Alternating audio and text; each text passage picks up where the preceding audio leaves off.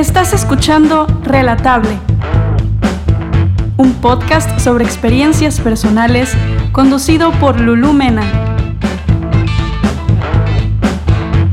Soy Lulu Mena y como tú tengo una historia que contar. Tengo una historia relatable.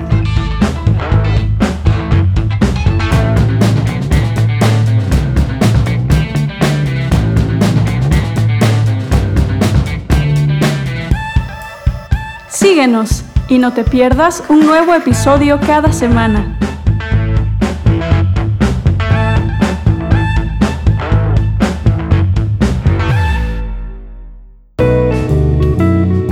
Hola a todos, ¿cómo están? Bienvenidos a un episodio más de su podcast favorito, Relatable. Me encanta que estamos a punto de terminar la primera temporada y en esta primera temporada realmente el objetivo era pues platicarles un poco acerca, acerca de mí, de mis experiencias. La segunda temporada viene con algo completamente diferente. Son una serie de entrevistas sobre temas interesantes que ya les platicaremos después, ya ustedes lo verán. Por el momento quisiera terminar para este sexto episodio, si me ocurrió terminar con, con una historia que para mí es demasiado importante y contarles acerca de mi primera experiencia con una chica. Es una historia que yo tenía desde el, desde el inicio muy, muy, muy claro que quería platicar con ustedes y que quería contarles, precisamente porque muchas veces eh, no nos damos cuenta de cómo ocurren las cosas o puede ser que tú que nos estás escuchando en este momento, que estés escuchando este podcast, estés pasando por algo similar y no sepas cómo reaccionar. En primer lugar, quiero decirte que nadie sabe nunca cómo reaccionar porque es algo completamente nuevo, diferente a lo que la sociedad, digamos, te dice que tienes que vivir. Y todo está destinado siempre, eh, las películas, las series de televisión, las revistas, en este caso, como yo lo viví, estaban demasiado destinadas hacia una relación heterosexual todo el tiempo, ¿no? Un galán de novela que se enamora de, una, de una mujer y hace todo por ella y ella lo deja todo por él. Entonces, dos cosas. Nos enseñan como el camino heterosexual siempre como lo correcto, se podría decir, de cierta forma. Y por otro lado nos enseñan una imagen de amor demasiado codependiente, ¿no? O sea, el dejar todo por alguien, el cambiar todo por alguien, es como una imagen del amor realmente codependiente o diferente a lo que a lo sano que tendría que ser, ¿no? Entonces, nadie, yo creo que nadie aprende de una forma, o sea, no hay un manual en donde puedas aprender a amar, en donde puedas aprender a llevar una relación eh, de una forma estructuradamente correcta, se podría decir, y todos aprendemos a los chingadazos como tal. Esta es mi historia y me tocó vivirla de la siguiente forma. Entonces, bienvenidos y ahí les va.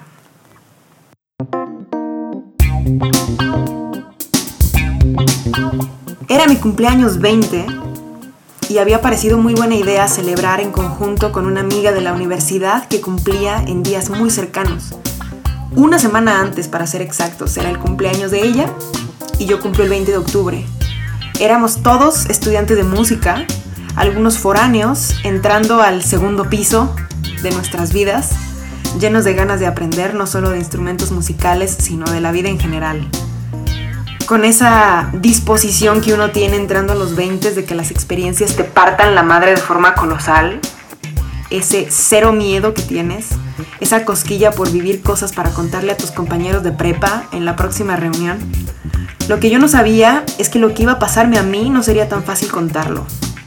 Iba a poner en jaque mi identidad, mi mundo completamente de cabeza sería más que solo sobrevivir a una peda o a una experiencia divertida universitaria. Se trataba de mostrarme a mí misma quién soy.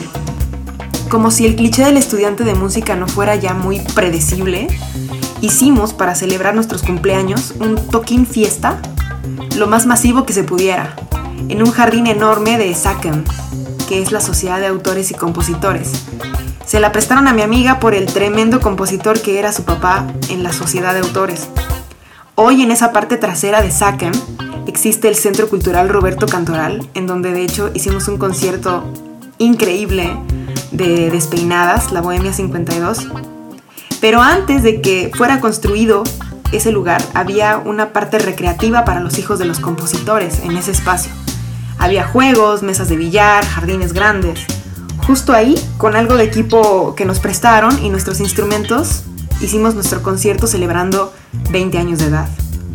Yo estaba por cumplir dos años en la Ciudad de México y como era de esperarse tenía novio, hacía más de un año.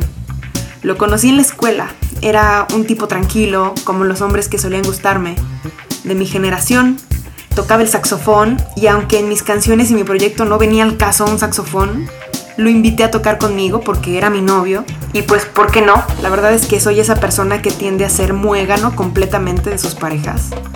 Lo, lo vi desde la clase de armonía y comencé a andar con él al poco tiempo de presentarnos en un pasillo en la escuela. Me parecía un buen tipo, era muy honesto, estudioso, a pesar de ser extremadamente introvertido, o justo lo contrario a mí, él se preocupaba mucho por mí, mostró interés y nerviosismo por mi presencia desde el momento uno. Créeme que cuando estás lejos de tu casa y tu familia en una ciudad tan apantallante como es la Ciudad de México, una parte de tu naturaleza humana trata de buscar algo de familia en la gente. Eso fue Leo para mí. De hecho, les quiero platicar ahorita que voy a cambiar los nombres para no quemar a nadie y para no ventanear a nadie. Vamos a llamarle Leo. Era de cierta forma esa familia que me hacía no sentirme tan sola.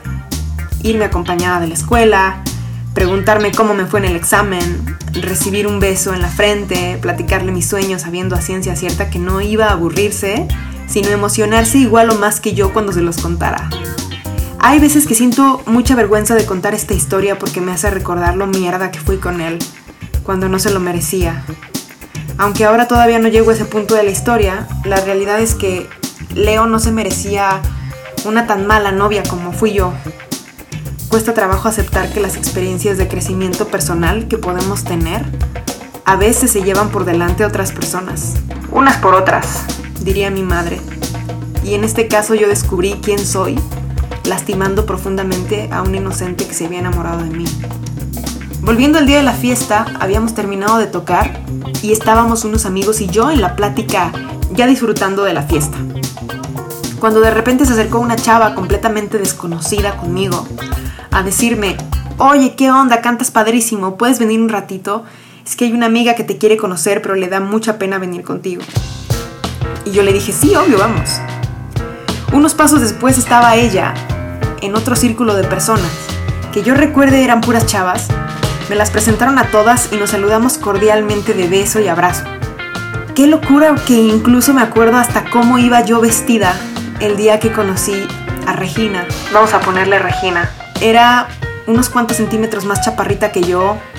Tenía una blusa de rayas, el cabello castaño rizado, piel muy blanca muchas pecas, la boca naturalmente rosita como si se la hubiera pintado y la mirada más penetrante que he conocido en mi vida.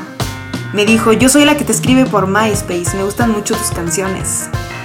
Efectivamente habíamos intercambiado unos diálogos antes a través de MySpace, esa era la plataforma musical que estaba en tremendo apogeo. Recordaba perfecto que ella y su hermana me habían escrito diciéndome que mis canciones les gustaban y si ellas estaban ese día en la fiesta concierto es porque efectivamente yo había publicado un flyer en mi perfil de MySpace. Qué gusto me da que hayan venido, muchísimas gracias, le dije. Sus amigas se reían entre cada interacción, haciendo notar mucho que a Regina le ponía súper nerviosa hablar conmigo. Para mí, aunque no concebía como una posibilidad en la vida que ella me gustara, porque pues era una chava, me parecía linda esa sensación de tener a través de MySpace a mis primeros fans en la vida. Recuerdo haberme quedado un gran rato de la fiesta platicando nada más con ella, de MySpace, de que estudiaba, dónde vivía, acerca de mí y muchas cosas. Recuerdo que la cerveza que tomaba era marca Estrella, cosa que nunca había visto en mi vida que existiera esa marca y me burlé al respecto. Realmente estábamos hablando de pura pendejada. Como buenos universitarios entrando a los 20, gran parte de nuestra conversación eran borracheras, aventuras de la edad, eh, la fiesta de tal y la fiesta de otro tal. Cerca de mi universidad hay un lugar donde venden cerveza dos pesos. Me acuerdo perfecto que me dijo eso. Yo le dije, dos pesos, no te creo. Me tienes que invitar. Y ella me dijo, ¿y si te invitamos en serio vas? Y le dije, claro, ¿por qué no iría? Obvio, ya quedamos.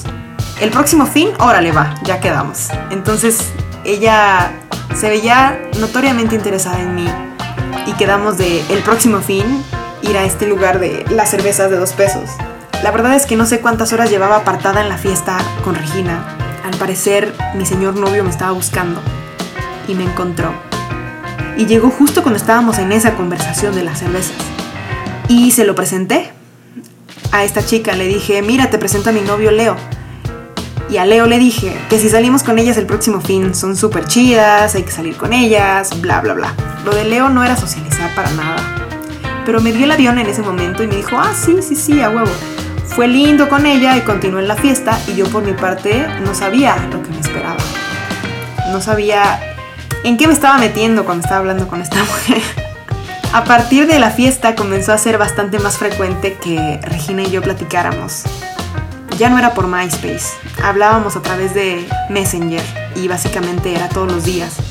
Llegando de la escuela, al conectarme ella se conectaba y hablábamos de cualquier tontería pero por horas y horas.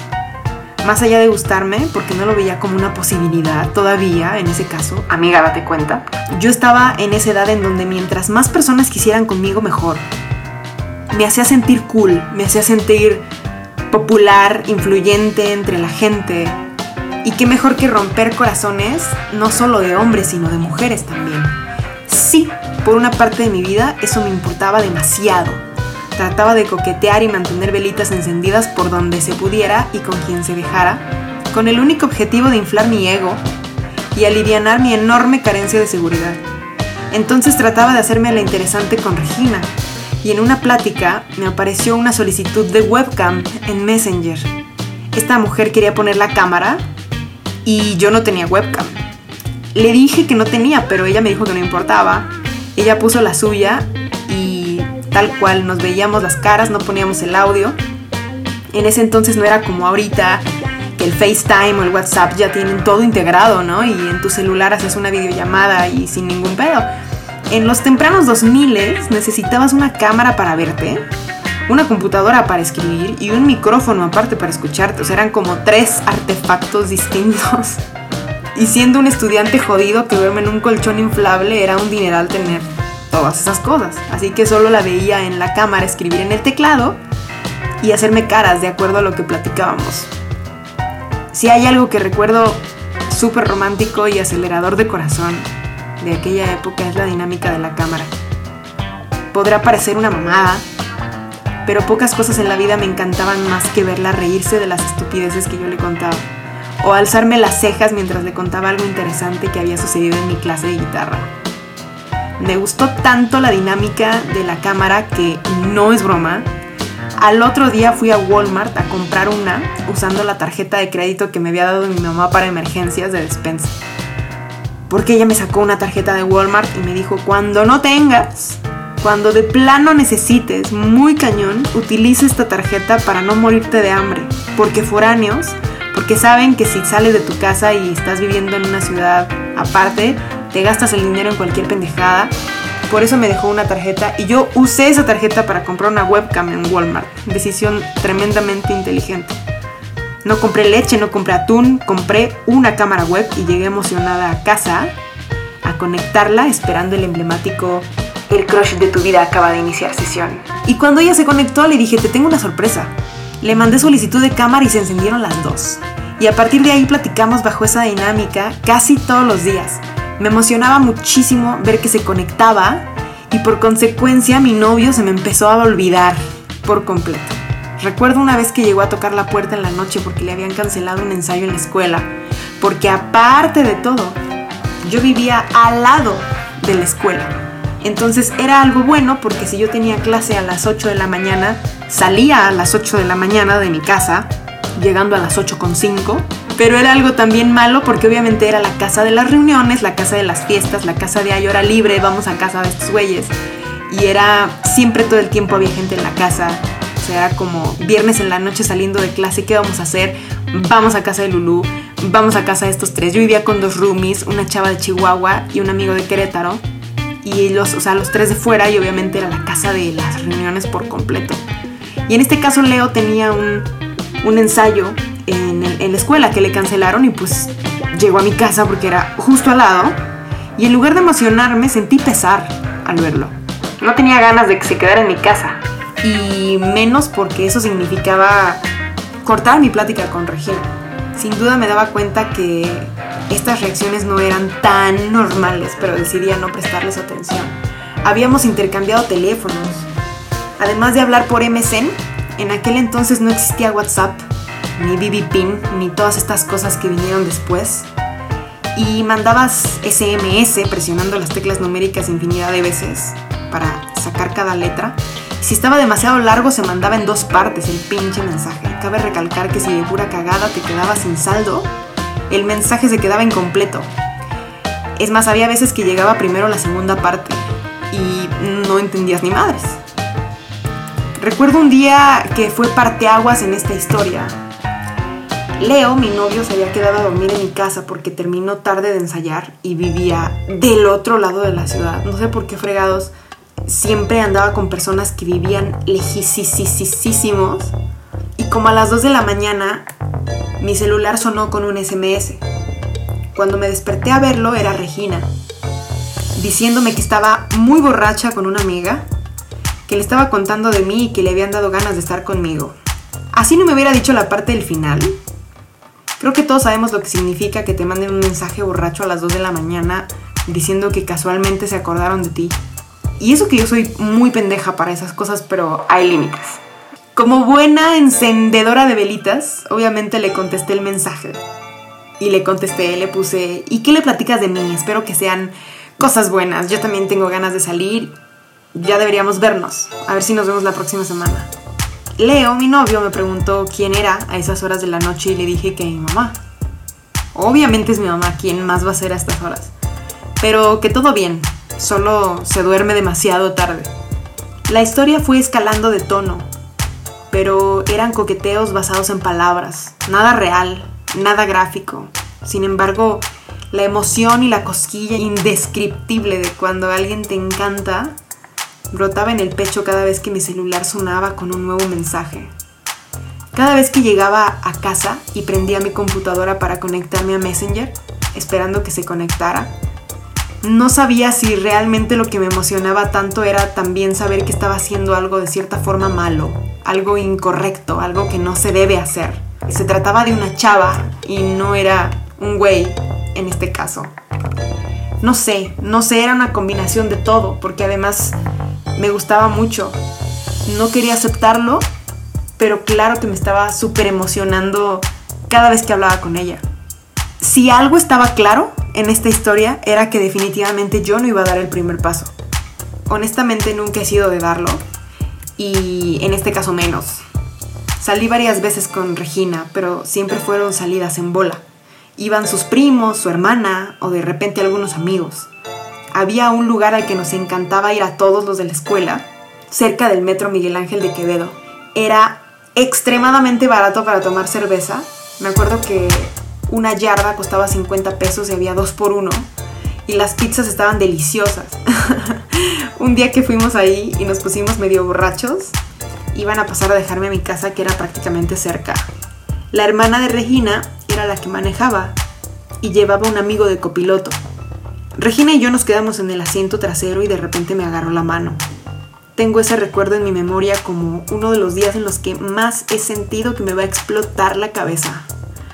Fue una montaña rusa que hizo que se me bajara hasta la peda. Sentir su mano acariciando la mía fue algo fuera de serie. Se cruzó una línea y desde ahí ya quedaba todavía más claro que no estaba malinterpretando nada.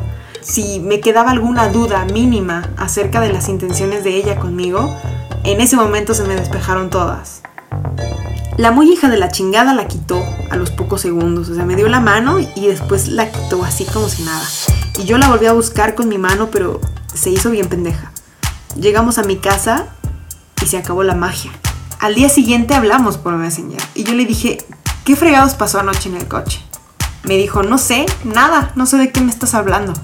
Regina era una mujer realmente muy rara. Pocas veces le gustaba hablar de cosas profundamente personales, de sus relaciones pasadas o de su vida sentimental en general. Era un misterio. No era como yo que siempre fui un libro abierto hablando hasta por los codos. Era de esas personas que parece que tienen una barrera de hierro cuando acaricias la pared de ciertos temas. Y si no quieren hablar, no hablan y te dan la vuelta. Y creo que para hacer mi primera experiencia con las mujeres me había tocado una mujer por demás complicada. Sentía que me hablaba en código, que el quién sabe era un sí, el no sé era un pregúntame más.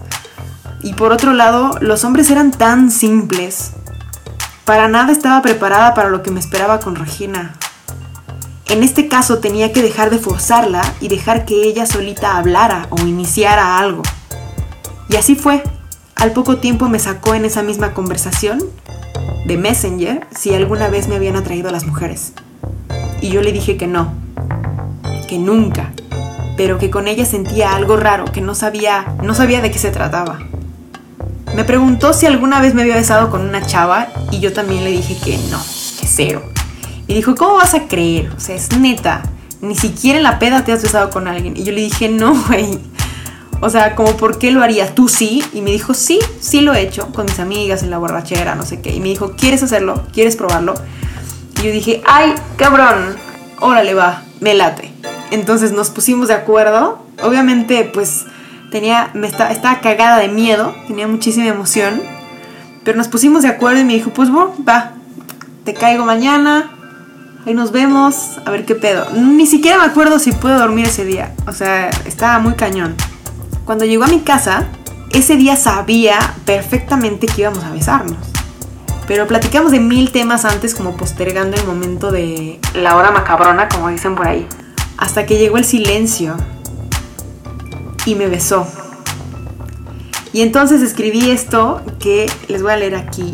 Bueno, o sea, no lo escribí en ese momento, pero recordando ese momento, tengo un pequeño fragmento escrito que dice, me besó con una sensualidad que yo no creía coherente existir hasta entonces, volteando mi techo de cabeza, mostrándome cómo reverdecen y florean paisajes extraordinarios más allá de lo posible, abriendo una puerta, la puerta que no me había atrevido a mirar nunca. Y entonces supe que nada en mi vida volvería a ser lo mismo, no después de ella, no después de mí Parecía imposible enamorarse. Pero vaya, yo siempre he sido blanco predilecto de lo imposible. Se volvió más que usual besarnos en la cocina con la luz apagada. Y amé las cocinas, los baños de los bares, atrás de la puerta, siempre seguido de un ya vengo en la fiesta, mirándome con esos ojos que eran una invitación firmada y sellada con sus ganas, mi señal favorita en la vida. El momento por el que toda la noche valía la pena, un roce por abajo de la mesa, una sonrisa interrumpida por un tarro de cerveza que se atraviesa en la imagen perfecta. Habían dos cosas que me hacían demasiado daño pero me mantenían al filo derritiéndome por Regina, como por nunca nadie en la vida. Una de ellas era su forma de verme, su forma de mirarme, de esas personas que pueden sostenerte la mirada fija y sin titubear como un cuchillo hasta que volteas a verla. Y la siguen manteniendo, sin, sin sonreírte siquiera. Cuando ella me miraba así, yo sabía que podía hacer que yo fuera capaz de cualquier cosa en la vida. Y la segunda cosa era esa majestuosidad con la que me daba atención y después me la quitaba. Hija de la gran chingada. Al grado de que yo trataba de jamás demostrar demasiada atención por algo. Porque si ella notaba eso, era capaz de cancelar el plan o decirme, ¿sabes que siempre no voy a ir? siempre no voy a poder, nada más para darme la madre. La llegué a invitar a varios conciertos míos, porque yo tenía un proyecto solista, entonces me emocionaba muchísimo que fuera a verme, y ella nunca jamás en la vida me dijo, la me dijo con certeza, sí voy a ir, ahí nos vemos. Su respuesta siempre era, eh, pues no sé, ahí voy a ver, es que todavía no estoy segura. Mm, siempre le encantaba darme atención y después quitármela. Con ella nunca, nunca había nada seguro y eso estaba de la chingada, pero también me mantenía ahí, como estúpida. me acuerdo perfecto de un concierto. Mi novio tocaba en mi banda conmigo. a pesar de que, como les dije, a pesar de que mis canciones no requerían ese instrumento. Hubo un concierto en el que yo llegué al ensayo después de estar hablando con Regina y ya sabiendo que me encantaba, que me moría por ella. Yo llegué a un ensayo con mi banda y les dije, ¿saben qué? Vamos a montar esta canción. Es un cover, además de todas las canciones que tenemos que son originales mías. No somos de cantar covers, pero quiero cantar esta rola. Y era una rola de Jimena Sariñana que se llama Reforma, del disco de Mediocre que acababa de salir en esas fechas. Y esa canción me recordaba demasiado a Regina. Era su canción favorita del disco, era una canción que ella decía que la describía al 200%. Entonces me pareció un buen detalle o algo lindo montarla con mi banda y cantarla en el concierto al que ella nunca me había asegurado que iba a ir, pero que yo tenía la fiel esperanza de que fuera. Entonces llegué con la banda, les llevé los acordes, les llevé todo, ahí está mi novio Leo también sacando la canción sin ni siquiera imaginar qué chingados. O sea, ahorita lo digo y dices, qué pedo, qué gran hija de la chingada, Lulu. pero bueno, este, y montamos la rola como tal y yo estaba demasiado emocionada de que ella fuera ese día al concierto. Cuando salí a tocar en ese concierto, la vi sentada en una mesa con sus amigos, sus primos y su hermana. Estaban justo frente a mí. Me emocioné demasiado, creo que canté muchísimo mejor de todo lo que había cantado en mi vida por el hecho de verla ahí en el público. Y cuando llegó la hora de cantar esta canción realmente era una sorpresa. Entonces se la dediqué frente a todo el mundo, me valió madres ni siquiera me importó que se fuera a ver raro. Yo dije, la siguiente canción es para una persona a la que le gusta mucho esta rola. Es una persona demasiado especial en mi vida que conocí a través de las maravillas de MySpace. Quise sacar esta canción porque sé que te gusta mucho y porque te define al 100% y es con todo mi corazón para ti. La vi directamente desde el escenario y toda la gente volteó ¡fum! a verla hacia ella y se puso rojísima, rojísima, muy cañón. Y yo me emocioné más. Y yo digo en ese momento, a ver mi novio, ¿qué onda? ¿No? O sea, tremendo amigo, date cuenta, sus razones habrá tenido, confiaba ciegamente en mí. Qué fatal.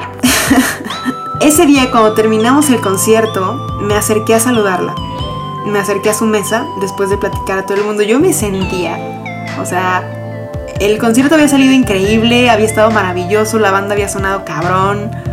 Me sentía tan, tan, tan genial. Y cuando fui a saludarla, ella me dijo al oído, te ves hermosa, me muero de ganas por besarte, me muero de ganas por estar contigo, no sabes las ganas que tengo de abrazarte y de estar contigo. Y gracias por lo que hiciste, o sea, me morí de la pena, pero me hiciste la noche, me hiciste la vida. Y me encantaba esa reacción de su parte. Me regaló un chocolate y me decía que era mi fan número uno y que me veía muy guapa ese día. Y yo como gran hija de la chingada, vi que Leo estaba recogiendo las cosas en el escenario y me acerqué a él. Me fui con él y lo ayudé a recoger las cosas mientras Regina nos veía. Él me agarró de la mano y me empezó a dar, me, me dio un beso y yo le respondí el beso y empezamos a besarnos y a juguetear en el escenario, en su cara, o sea, en la cara de Regina, ella nos estaba viendo. Cuando yo volteé a ver a Regina, su mirada sobre mí era demasiado dura, con mucho dolor, viendo cómo de haber estado con ella y, y agarrarnos la mano por abajo de la mesa, después me había ido con mi novio a besuquearme frente a todo el mundo, entonces siento que le dolió muchísimo ver esa imagen. Estuvo de la chingada. Después de ahí cambió muchísimo conmigo, obviamente ya no me dirigió la mirada, se fue sin despedirse, estuvo fatal. Un día estábamos abrazadas en mi cuarto y el diálogo textual fue el siguiente, poquitos días después de ese concierto. Y el diálogo fue el siguiente, ella me dijo, ¿hay algo que no te guste de mí? Y yo le dije, sí, varias cosas. La verdad es que eres medio cabrona. No me gusta que canceles a última hora. No me gusta que hagas como que te da igual todo si me ves o no. No me gusta esto, no me gusta el otro. O sea, sí le saqué varias cosas. Y yo después le dije, ahora vas tú. ¿Hay algo que no te guste de mí? Y ella me dijo, no, nada, eres perfecta, realmente no hay nada. Y yo le dije, ay, no mames, tiene que haber algo. Y por supuesto que no soy perfecta, nadie. O sea, ¿qué onda contigo? Y ella me contestó, bueno, sí, pensándolo bien, sí hay una cosa que no me gusta de ti, tu novio. Debo admitir que el hecho de escuchar eso no me hizo sentir para nada mierda por recordar que todo este tiempo había estado evitando a Leo, engañándolo, inventándole que solo quería salir con mis amigas y que no lo había invitado porque se me olvidó, dándole mil pretextos. No, la verdad es que no me sentí mierda por eso. Este momento se trataba tanto de mí que al contrario, fue como si estallaran fuegos artificiales en cada una de las terminaciones nerviosas de mi cuerpo. Amé en sobremanera que Regina me dijera eso. Y yo le dije, voy a terminar con él. Ella me contestó, no quiero que hagas eso, ¿para qué? Pues porque yo quiero estar contigo, no es justo, ya no lo quiero. Y ella me dijo, claro que lo quieres. Le contesté, yo lo quiero como un amigo, no está bien que ande con él mientras estamos viviendo esto. Yo con quien quiero estar es contigo. Ella me dijo que no se podía y le pregunté por qué fregados no. Quiero recalcar aquí que mis historias de amor siempre han sido como de película. Yo no busco al amor romántico, o sea, sí siento que se da y me encuentra a mí. Y este diálogo realmente pasó. Ella me dijo, porque tú y yo nunca vamos a poder estar juntas. Lo que estamos haciendo está mal la gente no lo aceptaría, ni mis papás, ni los tuyos. Y le dije, ¿por qué no? No está mal, yo te quiero, me vale madre, la verdad me vale madre todo, me vale madre mis papás, me vale madre hasta Dios si quieres. Puede ser nuestro secreto, pero por favor, quédate, quiero estar contigo. Y entonces ella evadió el tema, como siempre, pero era por demás evidente que estaba triste y que tenía muchísimo miedo, igual que yo. Terminé con Leo, no le di explicaciones, lo hice pedazos, Lloró de forma fatal en mi casa y yo también lloré por ser tan mierda, por estarlo lastimando cuando él ni culpa tenía, por darme cuenta que esto ya había llegado demasiado lejos y que estaba metida en el pedo más grande de mi vida entera. Por supuesto que no le dije la verdad. Me preguntó si había otra persona y le juré que no. Le dije que quería estar sola y dedicarme a mi carrera. Mil pretextos. Lo vi tan roto, apagado y decepcionado que lloré toda la tarde sintiéndome una basura de persona, pero liberada. Y empecé a andar oficialmente con Regina. La verdad es que me encantaría que, la historia tuviera un final feliz, pero no fue así. Que lo que pasó fue que me enamoré hasta la médula de ella, pero por varios factores se volvió potencialmente tóxico. Realmente el vivir bajo el agua, detrás de la puerta o en el closet, como quieras llamarle, trae consigo consecuencias graves en la salud mental de las personas. Y a mí me tardó años superar cada una de mis heridas en esta historia de amor. Regina sacaba lo peor de mí, todas las inseguridades que yo ni siquiera sabía que tenía. Me carcomía los huesos de pensar que ella ante los demás era una persona soltera. No podía darle un beso frente a nadie y odié con todas mis fuerzas las cocinas, los baños de los bares, atrás de las puertas. Me daba muchísima impotencia que como tapadera coquetear abiertamente con los hombres. Odiaba en sobremanera acariciar su mano bajo la mesa y que me la quitara porque los demás se iban a dar cuenta. Yo ya no cabía en la palabra amiga y empecé a agarrarle una cantidad de hate al entonces amor de mi vida. O sea, ¿te das cuenta lo incongruente que es esto? Me volví la persona más tóxica, la más celosa, ella la más hija de la chingada, todo mal. Todos mal y nosotras peor. Siempre sentía que yo era lo último en su lista de prioridades. No entendía en ese entonces que también para ella era un proceso, y más delicado aún al vivir con sus papás y tener cerca a su familia. Mi familia, como quiera, estaba lejos. Hubo una vez que me dijo, en mi casa están empezando a sospechar, y yo creo que voy a empezar a andar con un güey de la escuela para que sea mi novio de tapadera, porque se están empezando a dar cuenta. Yo no le contaba ni a mis amigos lo que estaba pasando. Algo dentro de mí me decía que estaba mal, que tenía un problema mental, que la gente me iba a rechazar en cuanto se enterara. Me parecía por demás injusto. Por supuesto que no quería perder a mis amigos, a mi familia, a mi gente cercana. No quería quedarme sola, no quería ser un freak. Fue ahí en donde tuve ese enfrentamiento con la almohada que te conté el episodio pasado personificando a Dios en mi cuarto. Yo había mandado a la chingada a, Regina y a todo y después la volví a buscar. Un deal breaker en la historia fue cuando su papá nos vio besándonos en una fiesta y su hermana le armó una tremenda escena diciéndole mil cosas ofensivas. Entonces ella me mandó a la chingada a mí. Le quitaron el celular y dejé de saber de ella por días. Fue una relación llena de peleas, gritos, celos. Hice cosas que si hoy recuerdo me cuesta trabajo creer que era yo. Fui novia tóxica por mil. Me metía a su Facebook, leía sus mensajes, contestaba algunos como si fuera ella, así, de miedo. Ella me hacía sentir basura, me hacía sentir como que nunca me había querido, como si yo no le importara. Luego me buscaba. Y así, un círculo vicioso, pasaron años. Ha sido la única vez en mi vida en la que he llegado a ese nivel de toxicidad.